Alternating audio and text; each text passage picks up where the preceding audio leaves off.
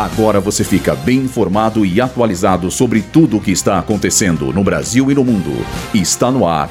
Boletim Rádio Gazeta Online. Ricardo Lewandowski toma posse como ministro da Justiça. Cinco estados brasileiros tiveram alta de assassinatos em 2023. Vacina contra a dengue desenvolvida pelo Butantan é eficaz. Eu sou Julia Lozano e essa é a primeira edição do Boletim Rádio Gazeta Online.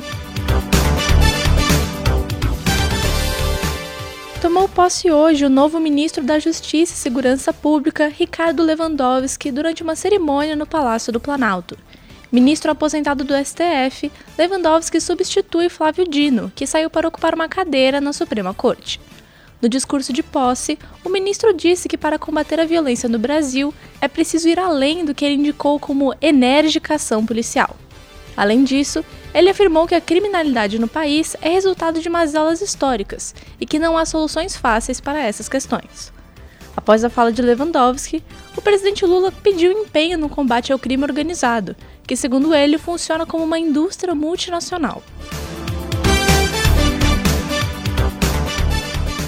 Dados divulgados pelo Ministério da Justiça e Segurança Pública apontam que em 2023, cinco estados brasileiros sofreram uma alta nos casos de assassinato em comparação a 2022, resultado que destoa quando comparado à tendência nacional de queda.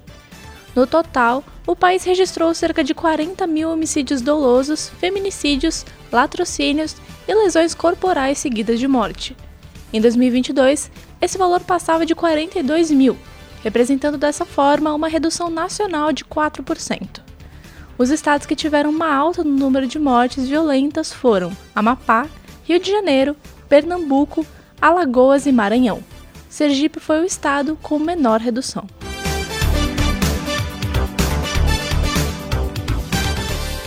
Segundo dados divulgados na revista científica New England Journal of Medicine, a vacina do Instituto Butantan contra a dengue se mostrou eficaz e segura, com quase 80% de eficácia geral na prevenção da doença, a vacina de dose única deverá ser enviada para aprovação da Anvisa ainda este ano.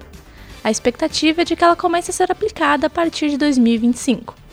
A taxa de eficácia da vacina é semelhante aos resultados do imunizante japonês Kedenga, que passará a ser oferecida pelo SUS este ano em duas doses.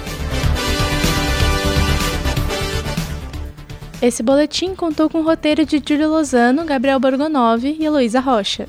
Suporte técnico de Agnoel Santiago. Supervisão técnica de Roberto Vilela. Supervisão pedagógica de Rogério Furlan. Direção da Faculdade Casper Libero, Marco Vale. Boletim Rádio Gazeta Online. Rádio Gazeta Online. Você conectado.